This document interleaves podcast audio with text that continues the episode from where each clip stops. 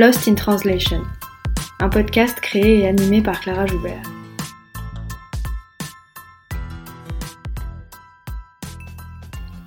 Lost in Translation, c'est un podcast sur la traduction et l'interprétation pour que celles et ceux qui parlent toujours avec les mots des autres puissent s'exprimer avec les leurs.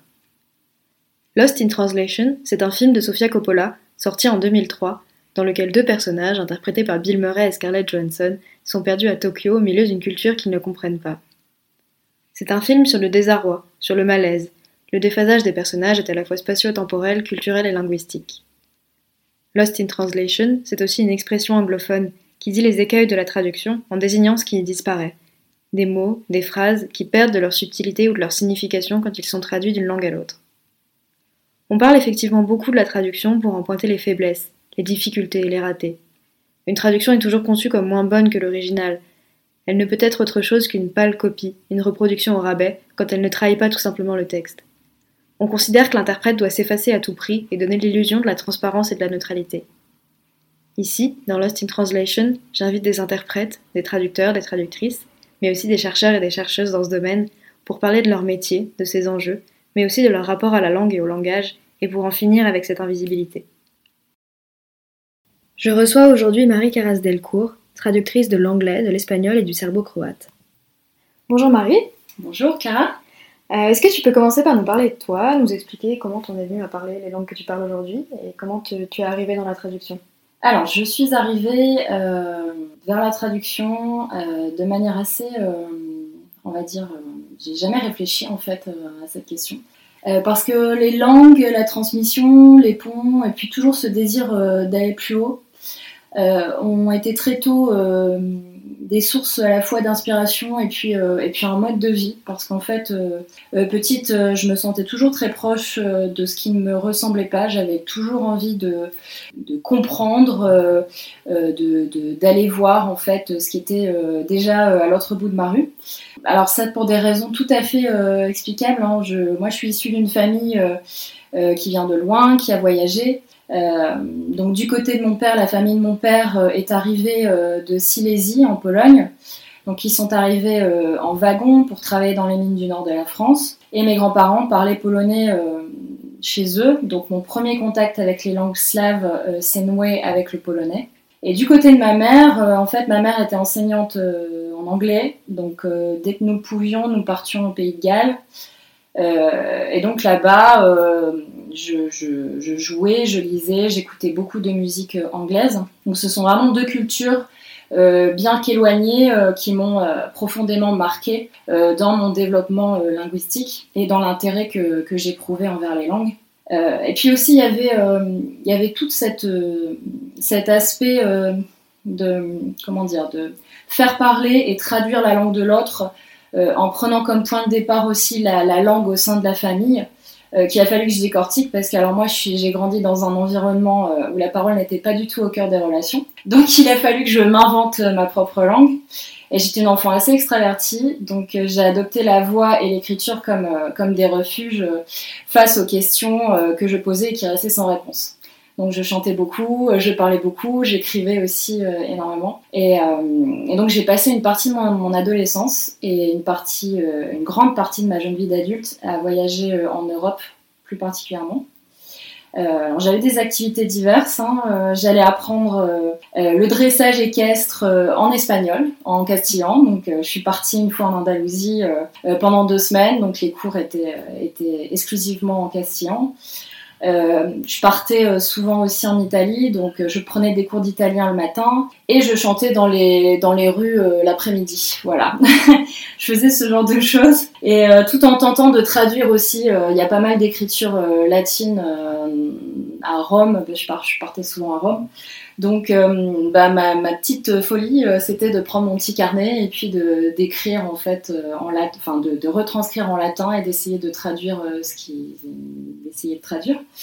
Et puis après, j'ai voulu voir autre chose. Je suis partie à Londres pendant quelques mois. Après avoir séjourné aux États-Unis, je suis partie un mois aux États-Unis. Je voulais voir un petit peu ce qui se passait de l'autre côté de l'Atlantique. Donc euh, mon rapport à l'anglais euh, a changé à ce moment-là, puisqu'après Londres, euh, donc je travaillais. J'ai fréquenté des milieux, euh, divers milieux linguistiques.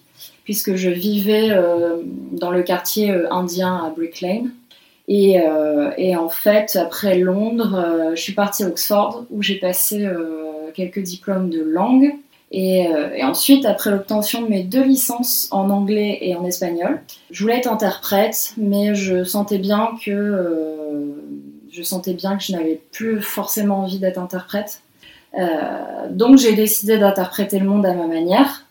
Euh, et, j'ai aussi voulu changer de cadre, de voir ce qui se passait un peu de, l'autre côté de l'Europe.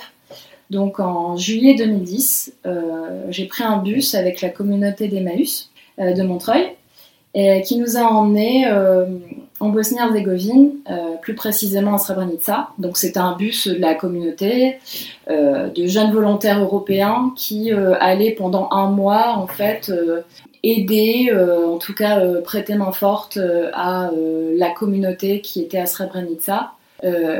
donc on avait des activités diverses. on avait la livraison de vêtements, de nourriture, on aidait à reconstruire une école. Donc c'est c'est vrai que là-bas, en fait, euh, je me suis remise en question, j'ai remis en question ma culture.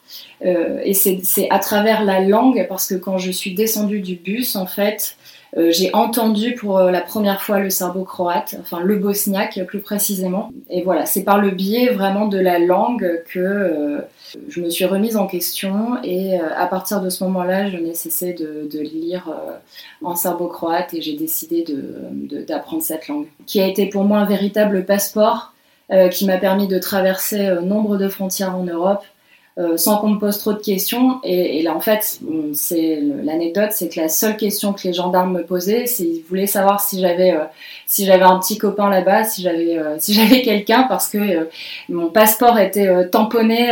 Enfin, je sais pas combien de, tampons il y avait, mais il n'y avait que les Balkans, les tampons de, la Serbie, de la Croatie, de la Bosnie, de la Slovénie. Et donc, voilà, j'ai passé pas mal de temps dans les Balkans. Alors, tu as eu de toute évidence un apprentissage des langues qui n'est pas du tout scolaire.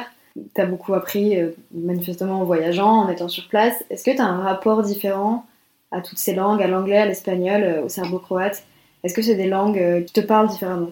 Alors c'est sûr que je n'ai pas du tout le même rapport à chacune de ces langues, bien que les liens que je tisse avec chacune d'entre elles soient différents. En fait, euh, ce qui ne change pas, c'est ma relation à elle, la relation euh, générale, on va dire plutôt organique. Euh, moi, je puise, je puise dans les souvenirs du corps. Tout ce qui me lie à elle est, puisé dans la mémoire sensorielle. Donc, c'est une mémoire que je convoque assez souvent, que je peux, que je traduise de l'anglais, de l'espagnol ou, ou, du serbo-croate. Alors, l'anglais et l'espagnol me ramènent assez naturellement vers mes études universitaires. Euh, je m'amusais beaucoup à traduire certains poèmes parce que j'ai toujours aimé euh, la poésie. Euh, donc en particulier Keats en anglais et, Lorca en espagnol. Parce que ce sont des, des, langues qui me renvoient à des images, à, des scènes que, que j'ai pu vivre aussi lors de mes voyages. donc je me souviens bien, par exemple, quand, quand, je suis partie à Londres, j'avais toujours sur moi un, un, petit carnet où je prenais des notes. Euh, et, en fait, je, restais. Euh, ce que je préférais, c'était de rester avec la communauté punk euh, qui parlait avec l'accent cockney. Donc, c'est un, accent qui est parlé par les londoniens de la classe ouvrière plutôt, même, même s'il a évolué, mais en, tout cas, j'apprenais des expressions à leur côté, donc je n'hésitais pas à noter les mots de vocabulaire que je ne comprenais pas, etc. Donc c'est c'est l'anglais que j'ai appris à ce moment-là, en dehors euh, des, frontières, alors euh, au-delà des frontières scolaires. C'est vraiment un anglais, euh, on va dire, pas forcément des bas-fonds, mais en tout cas un anglais de, la rue, un anglais de cette communauté-là, cette communauté avec laquelle je partageais pas mal de mon temps. Et puis il faut dire que le cockney, pour une oreille française qui a l'habitude de l'anglais britannique traditionnel, c'est incompréhensible. Alors, c'est incompréhensible au départ. C'est vrai que je, je, en fait, j'hésitais pas à demander de répéter. Euh, c'est incompréhensible et puis et, et, en même temps, moi je trouvais ça très charmant. Enfin, c'est c'est c'est euh, un accent que j'avais déjà entendu euh, dans certains films. Et donc, euh, c'est vrai que de voir ces gens euh, le parler euh, à côté de moi évidemment, ça m'intriguait et j'avais vraiment envie de savoir bah, de quoi il en retournait. Donc, euh, ben, à force de, détermination, euh, voilà, enfin, j'ai quand même réussi après quelques mois à comprendre et, à employer, à utiliser quelques expressions que j'avais pas du tout euh, l'habitude d'utiliser avant ça. Et donc, c'est ce qui me plaisait en Angleterre. Et puis, et puis aussi, j'ai passé beaucoup de temps au Pays de Galles, donc voilà, il y a un accent gallois aussi qui est fort présent. Euh, donc voilà, pour ma relation à l'anglais, en fait, euh, a évolué euh, au cours du temps. Et, l'espagnol, ça a été la même chose avec l'espagnol, c'est-à-dire que j'ai appris l'espagnol à partir du collège, mais je suis partie en Espagne assez rapidement, assez tôt, assez jeune. Et alors pour moi, l'espagnol, c'était la langue de la résistance. il y avait, il y avait des, grands discours de de, de la guerre civile qui m'ont euh, qui m'ont vraiment inspiré. Euh, euh, j'avais commencé à écrire autour des brigades internationales. je lisais beaucoup Machado, Lorca, Alberti, enfin tous ces poètes qui, qui ont résisté pendant cette, pendant cette période-là. Donc pour moi, vraiment l'espagnol, je le reliais plutôt à ça à, cette langue qui, euh, euh, enfin le castillan plus précisément, euh, même si je n'oubliais pas le catalan, le basque par ailleurs, mais, mais c'est vrai que pour ce qui est de l'anglais et de l'espagnol, mon regard a évolué avec le temps. mais ce qui est certain, c'est que en, à titre de comparaison avec le serbo-croate, pour moi, c'est vraiment une, langue qui, qui, a permis de, découvrir mon propre exil familial euh, parce que le serbo-croate fait partie de, ces langues minorées qui sont invisibilisées au sein de l'espace européen. Quand je parle d'espace européen, je parle vraiment de, ce qui déborde les frontières de Schengen, parce que euh, on sait très bien que, l'Europe euh, peut revêtir plusieurs formes dans, l'imaginaire collectif. en tout cas, je ressens plus d'intimité quand je traduis du serbo-croate. Il y a une sorte d'immédiateté euh, parce que j'ai l'impression d'être euh, comme, euh, comme dans une grande famille. Donc c'est un territoire à la fois linguistique et, émotionnel. C'est, les Balkans m'ont accueilli à, bras ouverts. donc c'est vrai que, que quand j'arrive là-bas quand je parle la langue, j'ai, j'ai cette anecdote où la plupart des gens d'ex-Yougoslavie, quand ils me voient, quand ils m'entendent parler leur langue, eux, ils ont une expression alors que j'entends souvent, c'est tisinasha, donc ça veut dire, euh, ça veut dire tuer des nôtres. Euh, ou alors euh, on priča naš jezik, qui veut dire elle parle notre langue. Donc il y a, y a, vraiment un rapport, j'ai un rapport vraiment, un, lien très très fort avec cette langue.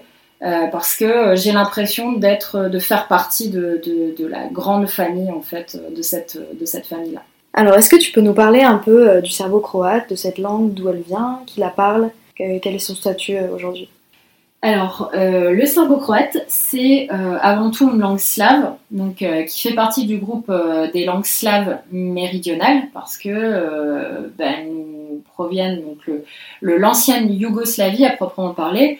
la Yougoslavie vient du mot Yug, qui veut dire le sud, donc la partie slave du sud de l'Europe. Donc c'est une langue qui est à la fois parlée par euh, les Serbes, les Croates, les Bosniaques et les Monténégrins. Alors en fait, le terme de serbo-croate était la dénomination euh, officielle dans l'ancienne Yougoslavie. Et c'est vrai que du point de vue de la linguistique, et notamment de la linguistique comparée cette fois-ci, le serbo-croate est une seule, on pourrait dire une seule et même langue. Euh, c'est-à-dire qu'on peut y trouver des variétés qui, présentent suffisamment de, traits donc en linguistique, on appelle ça les traits structurels communs. Euh, c'est-à-dire que, euh, en tout cas, la plupart des habitants de l'ancienne Yougoslavie se comprennent à quelques mots, à quelques mots près. Donc, on va avoir des variations au point de vue du champ lexical, mais d'une façon générale, c'est une langue qui est comprise à 98% donc il y a une intercompréhension qui, euh, qui est de cet ordre-là. Euh, donc c'est pour ça que j'emploie, je me permets d'employer le, terme de serbo-croate. Et en fait, c'est un terme qui est apparu euh, lors de l'accord de Vienne, qui a été signé en 1850, dans lequel donc plusieurs intellectuels à la fois serbes, croates et slovènes se sont entendus pour unifier cette langue et qui, qui ont abouti à ce mouvement. Euh, qui a été mené par euh, un grammairien qui s'appelle David Guy. Donc il y, a eu un accord qui a été trouvé afin de, afin de fixer la langue d'un point de vue grammatical. Alors il ne faut pas oublier que le serbo-croate a deux alphabets, donc on en trouve l'alphabet à la fois latin et cyrillique. Donc l'alphabet latin, vous allez le trouver plutôt en Bosnie-Herzégovine et en Croatie. Euh, tandis qu'au Monténégro et en Serbie, euh, vous trouverez davantage l'alphabet cyrillique. Alors, ces questions d'alphabet, c'est vrai que euh, j'ai tendance à les lier à des choix plutôt politiques que linguistiques. parce que vous trouverez évidemment en Serbie, par exemple, notamment des textes qui sont plutôt écrits en alphabet latin, euh, ce qui m'arrange moi évidemment euh, en tant que traductrice parce que euh, ça, ça, ça, rend une langue peut-être un peu plus accessible et un peu plus, un peu plus inclusive également. Il faut savoir que la dénomination serbo-croate a été abandonnée dans l'usage officiel et, remplacée d'abord par, alors selon les pays vers lesquels vous allez, vous allez plutôt parler de euh, bosnien ou bosniaque pour la Bosnie et Herzégovine, euh, le croate quand vous arrivez en Croatie, euh, le serbe en Serbie et le monténégrin au Monténégro. Ce sont des choix qui sont, comme je disais, plutôt politiques et, la, majorité des linguistes s'accordent à dire que effectivement on peut y voir une forme de, manifestation nationaliste à travers, ce, à travers ces choix dans la, dans la dénomination de la langue, euh, parce, que, euh, parce que le serbo-croate n'a pas vraiment évolué au fil des années. on peut juste constater en fait un, repli communautaire qui va aussi se traduire par l'invention de nouveaux mots euh, notamment en Croatie, vous avez euh, tout, un, tout un champ euh, lexical qui s'est développé ces dernières années afin de pouvoir aussi se distinguer notamment de, de, la Serbie, en tout cas de par rapport à des, à des sujets qui sont avant tout politiques et non pas forcément linguistiques. Mais, mais la politique passe à travers les mots, à travers la langue. Euh, donc voilà, je, je pense que c'est important de, de, préciser ça. Et, euh, et, nous, en tant que traductrices et de traducteurs euh, du serbo-croate, évidemment que le choix que nous faisons, la, manière dont nous, nommons la langue, est un choix avant tout, un parti pris, qui est avant tout politique, mais je, je pense qu'il est important de souligner ça. Et à mon avis, euh, euh, c'est une dérive, euh, je pense qu'on pourrait, on pourrait parler de dérive parce que il est bien évident qu'un locuteur serbe et un locuteur croate se comprennent sans problème. Et vous avez par exemple des, des petite, alors c'est pas une anecdote, mais le développement par exemple de sous-titrage de films vous pouvez avoir un film qui est traduit euh, euh, en croate, un film serbe traduit en croate et inversement. ce que je trouve toujours un petit peu risible quand on, quand on connaît l'histoire et qu'on sait très bien que, que, les Croates et les Serbes se, se comprennent. donc voilà, voilà ma, ma, ma réponse concernant le choix de, du serbo-croate. Alors, dans la revue Café, euh, dont on a déjà un peu parlé dans un épisode précédent, c'est une revue qui propose des traductions de textes écrits dans des langues minorées. Plus précisément, dans le troisième numéro, tu as traduit une chanson intitulée Pourvu qu'il n'y ait pas la guerre. Alors, je vais pas te faire l'affront de prononcer le nom de l'auteur de la chanson, euh, mais est-ce que tu peux nous parler euh, un peu de ce texte, de pourquoi tu l'as choisi, pourquoi tu l'as traduit? Alors, j'ai décidé de, traduire cette chanson euh, dans le cadre de la revue Café parce que le, thème en question portait sur le naufrage et ce qui en découle. Et, euh, en fait, euh, au bout de dix ans de voyage en ex-Yougoslavie, en fait, c'est un, c'est un, je vais dire, je vais parler de lieux, mais c'est, ce sont, des pays qui, qui représentent pour moi un naufrage constant euh, parce qu'en fait, bah, l'ex-Yougoslavie, c'était une ancienne république fédérale qui était composée de, six nations. Et puis, euh, depuis la fin de la guerre, euh, le fait de, voir, d'avoir été témoin juste après la guerre, juste après en 2010, de voir ces pays en fait une espèce de délitement quand je vais là-bas qui qui ne cesse de grandir d'année en année. Et, euh, et, le texte de Balachevitch que j'ai décidé de traduire euh, euh représentait vraiment ce, ce, ce, cette dislocation. D'ailleurs, il en parle très bien. Pour moi, c'est comme si la Yougoslavie était un radeau qui s'échoue lentement. Qui agonise et, qui, a vu ces, ces nationalismes s'intensifier à, mesure que, que, rétrécissait en fait tout espoir d'unité, puisque, puisque l'unité à présent est très loin. Et puis il évoque l'effondrement des glaciers, qui fait écho à celui de la Yougoslavie que George Balašević a connu. je parle aussi de la gueule de bois des, lendemains qui déchantent, parce que euh, ben, on voit bien que euh, qu'il avait euh, que, que, cette chanson est un petit peu une chanson qui évoque les prémices de ce que de ce qu'il allait arriver puisque il l'a écrite trois années avant le début de la guerre et je l'ai aussi choisi parce que c'est une chanson très antimilitariste qui a été chantée aussi pour la première fois depuis la fin de la guerre à Sarajevo. Donc il faut savoir que George Balašević est un auteur, compositeur, chanteur serbe et qu'à cette période-là, à cette époque-là, en ex-Yougoslavie, euh, il y avait des, crispations autour de l'identité. Et, donc Balašević a décidé de euh, la chanter pour la première fois euh, en Bosnie-Herzégovine, qui a été le théâtre de, des plus grandes exactions à ce moment-là.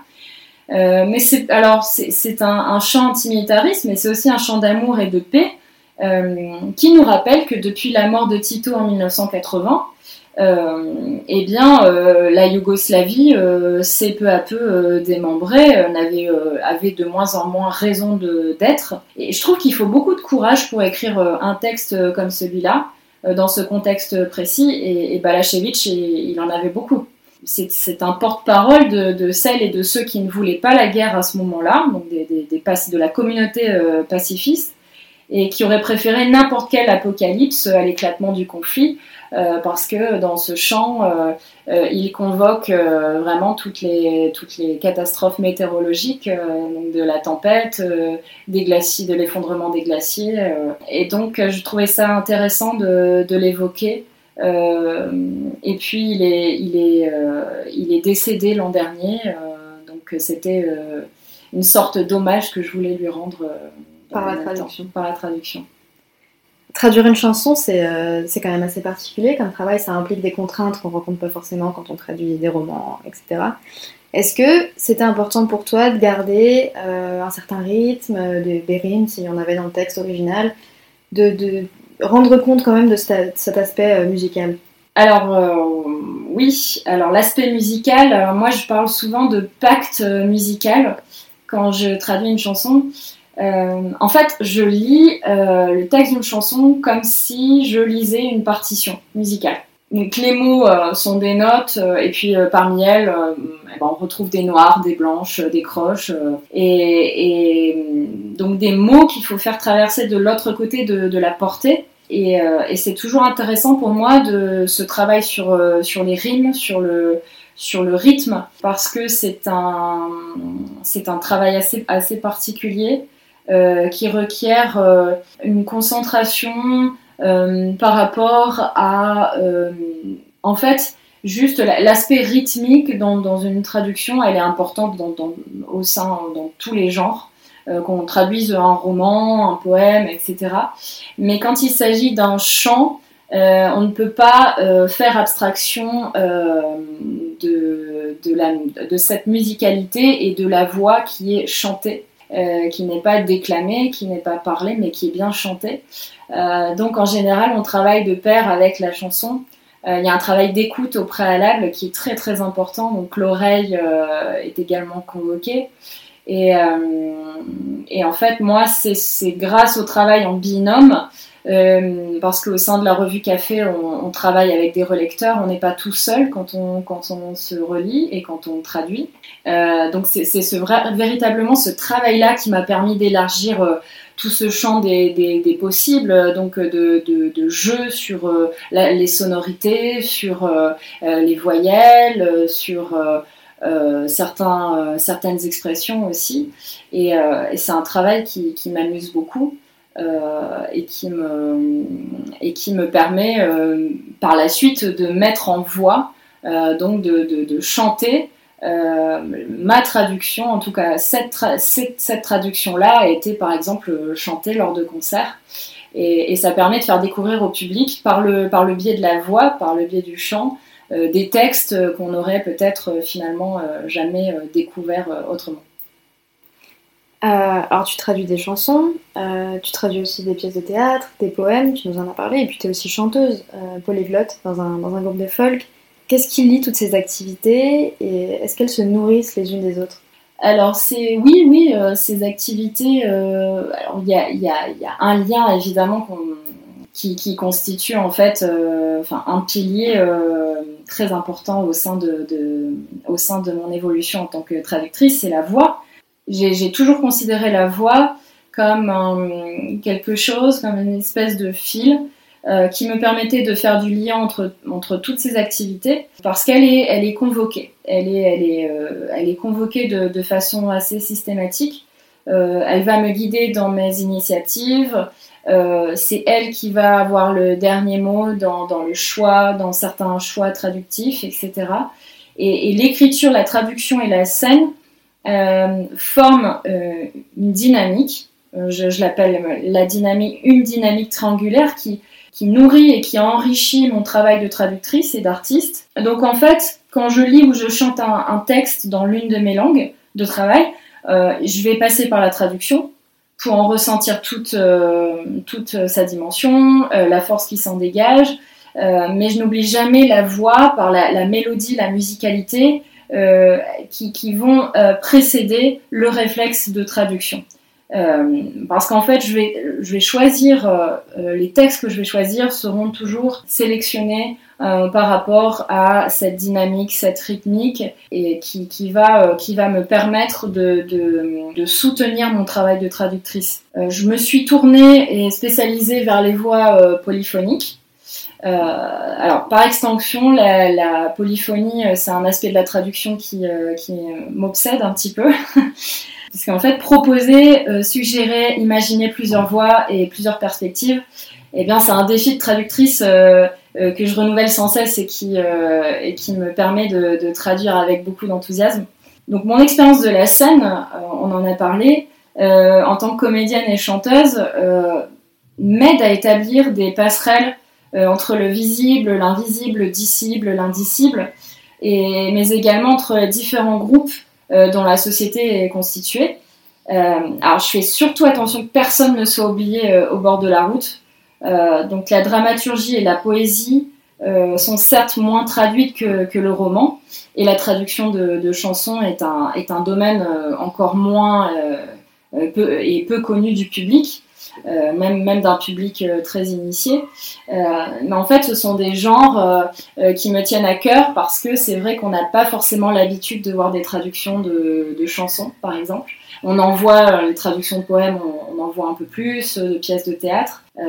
Oui, passer par la voix, passer par le corps aussi, parce que je ne traduis jamais sans pouvoir donner corps aux, mots. Je pense que c'est important. Et, je pense toujours à cette phrase de François Maspero qui disait que euh, la plus belle récompense d'un voyage extraordinaire est bien de rencontrer des gens ordinaires, disons comme vous et moi, euh, des gens qui ont traversé comme ils l'ont pu, sans faire d'histoire et sans forcément faire l'histoire, des événements pas ordinaires. Moi, c'est un petit peu comme ça que je conçois euh, la traduction. Je la conçois comme un, voyage. c'est une manière de, de raconter des histoires sans faire d'histoire à chacun des textes que je croise, donc des, textes que je, qui, me, qui, me percutent, un texte peut rester longtemps imprégné en moi euh, dès lors que euh, j'ai entamé, on va dire, une espèce, une sorte d'histoire avec ce texte, les circonstances dans, dans, dans, lesquelles je l'ai rencontré, ce texte, parce que je parle toujours de rencontre avec les mots, avec un auteur ou une autrice.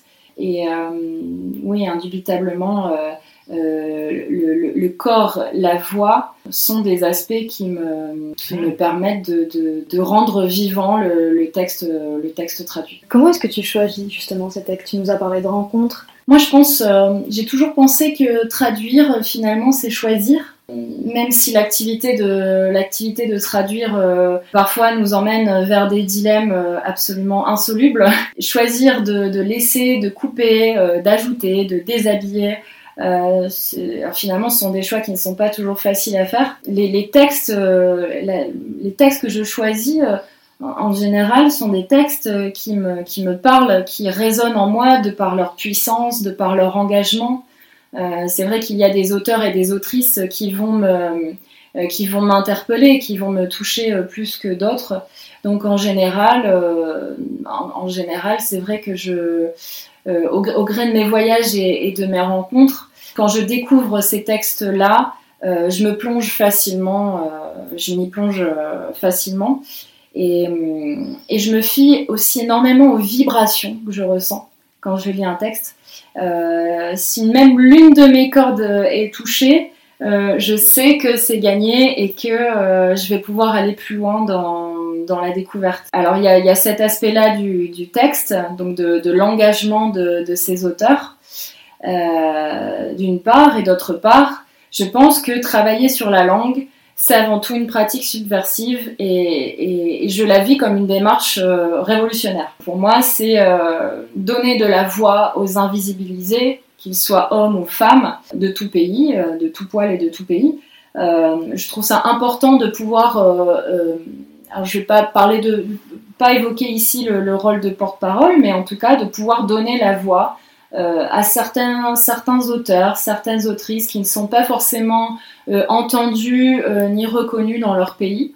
Euh, j'ai débuté en traduction littéraire avec l'œuvre dramaturgique de Maja Pelevic, qui est une jeune dramaturge serbe, euh, qui euh, a un rôle euh, assez déterminant en Serbie. En tout cas, elle a, elle a pour habitude, alors elle pratique pas du tout la langue de bois, elle, elle a pu menacer des élections municipales à Belgrade en 2010 par ses écrits, par sa manière de, de euh, d'évoquer certains thèmes, certains sujets qui restent, qui restent tabous. Euh, et donc comme elle ne passe pas inaperçue, elle a des textes qui, me, qui sont percutants, le ton est, est très acerbe, et puis euh, elle dénonce sans retenue euh, euh, des abus de pouvoir ou des, des, des situations qu'on peut rencontrer euh, de manière générale euh, des, des, euh, en société. Donc en général, c'est vrai que quand l'univers me parle, quand l'univers de l'auteur ou de l'autrice ne tombe pas dans, dans, dans, une forme de complaisance,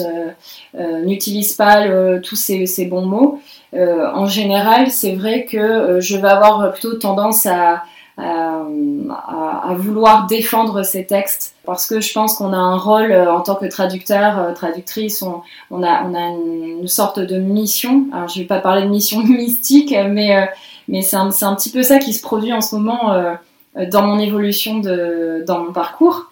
Euh, ma prochaine, euh, mes prochaines traductions se tourneront vers la poésie de, par exemple, la poésie de Radmila Petrovic, qui est une, une jeune poétesse que j'ai eu la chance de rencontrer à Belgrade euh, le mois dernier et qui euh, dépeint son milieu euh, rural empreint de, de, patriarcat. Et en fait, c'est un, un, milieu qu'elle qu'elle désingue à tout va avec beaucoup d'humour, beaucoup de tendresse aussi, et puis et ben, une pointe de rage qui, euh, qui m'a touchée dès, dès euh, la première lecture. Euh, donc voilà, je n'oublie pas toute la dimension politique des, textes que je traduis. Je pense que, que au sein de mon parcours, c'est vraiment ce qui, ce qui, ressort le, plus si, si on regarde bien ces textes.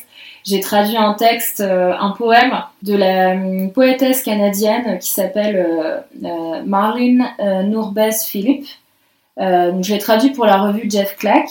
Et c'est un, poème qui, est intitulé, euh, qui s'intitule Zong. C'est le nom éponyme euh, d'un négrier qui transportait des esclaves en, en 1781. Et, suite aux erreurs de navigation du capitaine, eh bien, le voyage qui était initialement prévu pour 9 semaines dure 4 mois. Et faute d'eau, de nourriture, une partie des esclaves meurt et, et l'autre partie est noyée, jetée à la mer. Et, donc, euh, donc après cet épisode, euh, euh, voilà, les propriétaires du navire font une réclamation et puis ils n'obtiennent pas gain de cause. Et, donc ça a été un texte assez fort, assez, assez complexe aussi à traduire parce que parce que la, teneur à la fois et puis l'histoire euh, l'histoire de, ce, de, de, ce, de, cet épisode de l'esclavage euh, a un peu, on va dire, euh, m'a fait un peu ralentir dans mon, dans mon travail de, de traduction. Mais c'est un texte auquel je, tenais puisque là aussi il y a une, forme de dénonciation de, de, de ce qu'a pu être l'oppression à travers l'esclavage alors, il y a quelque chose dont on parle euh, dans ce podcast, puisqu'on parle de traduction, on parle beaucoup de fidélité. Euh, c'est une notion qu'on critique, qu'on remet en question euh, ou pas, selon les invités. Est-ce que toi, c'est quelque chose qui te préoccupe, la fidélité au texte Et, et qu'est-ce que tu mets d'ailleurs derrière ce mot de fidélité? Parce qu'il n'est pas du tout aussi évident qu'il y en a là. Euh, oui, la fidélité en traduction, c'est un, c'est un thème, un vaste débat. on, a, on en a souvent parlé entre, entre pairs, entre collègues. Alors moi j'ai une petite anecdote, enfin une anecdote que, que beaucoup partageront peut-être, mais euh, je me souviens qu'à l'école, euh, un professeur d'un certain âge était complètement obsédé par, par, les, par les belles infidèles. Donc les belles infidèles, ce sont ces traductions revues, corrigées euh, par les traducteurs.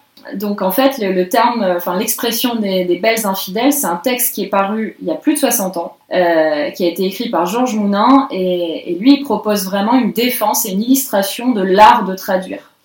Euh, donc on a vu, on a, bien vu qu'au au XVIIe siècle, il y avait beaucoup de traductions, par exemple, qui étaient améliorées, des traductions de grands textes classiques en latin et en grec. Et, en fait, alors ce terme de belles infidèles euh, m'a toujours dérangé. Enfin, m'a toujours dérangé. C'est dire que je, ce, débat pour moi de fidélité et d'infidélité est presque un, faux débat.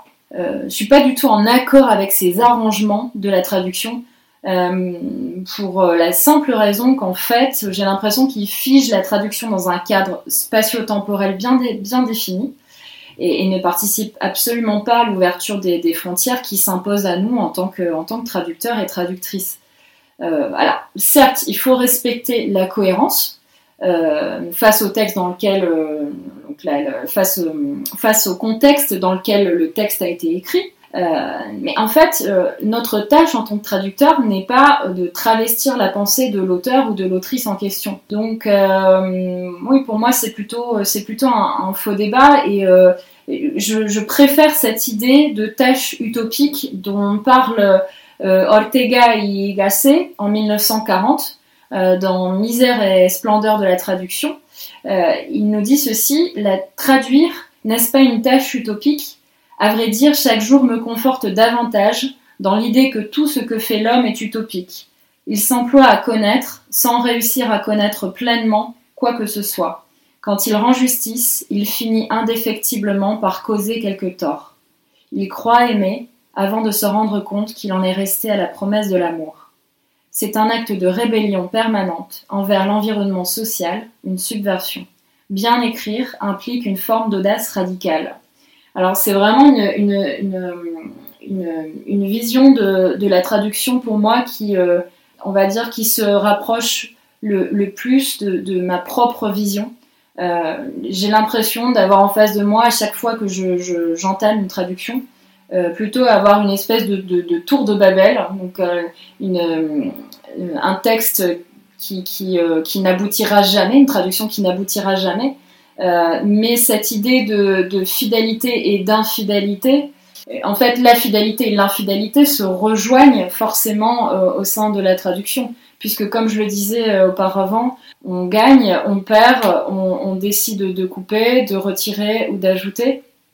Et donc finalement, c'est un, c'est une histoire qui est racontée, on va dire, autrement. Et, à ce sujet, je fais toujours très attention parce que pour revenir à l'appropriation du texte, pour moi, la meilleure manière de déposséder un peuple ou une communauté, c'est de s'approprier et de raconter son histoire. Alors, la question de la fidélité chez les, traductrices et les traducteurs, ainsi que la responsabilité qui leur incombe, euh, est, pour moi très importante. Euh, d'un point de vue général, euh, en fait, j'adhère pleinement au texte, évidemment, que je traduis, et ma mission est de faire rencontrer les auteurs, les autrices avec leurs pensées. Donc c'est une discipline à laquelle je m'astreins et qui me permet de garder un certain cap euh, lorsque, lorsque je me perds. C'est vrai que parler de fidélité en traduction n'a pas un, grand intérêt selon moi. Euh, ce que je disais, c'est traduire, être traducteur, c'est savoir perdre, mais aussi gagner. Et puis surtout, euh, on crée un espace tiers, une sorte de, de pays intermédiaire imaginaire où une rencontre est possible et, et où on se donne les moyens de la rendre possible. Bah, on va s'arrêter là-dessus. Merci beaucoup pour euh, ces très jolis mots. C'est très touchant ce que tu dis, j'en trouve beaucoup là-dedans. Euh, ma dernière question rituelle, comme à chaque épisode, c'est la carte blanche. Est-ce qu'il y a quelque chose que tu voudrais partager avec nous? euh, il y a plein de choses que j'aimerais partager avec vous, mais on n'aura pas le temps. Mais eh bien, je parlerai une recommandation de film, un film polonais de 1987 qui s'appelle Le hasard de Krzysztof Kielowski. Euh, qui est un film euh, tourné euh, de manière assez sombre, qui évoque les trois possibilités de, de, destin d'un homme qui va rater ou non son train. Voilà, donc il fait des choix à ce moment-là et je vous en dis pas plus, mais c'est un film qui se laisse, qui se laisse voir et, et savourer parce que en fait, on voit bien que à travers chaque décision, chaque élément, euh, euh, même euh, qui, qui le, moindre élément qui, qui n'a pas l'air si important que ça, va en fait déterminer le destin de cet homme. Donc je dirais ça. Merci beaucoup. Merci.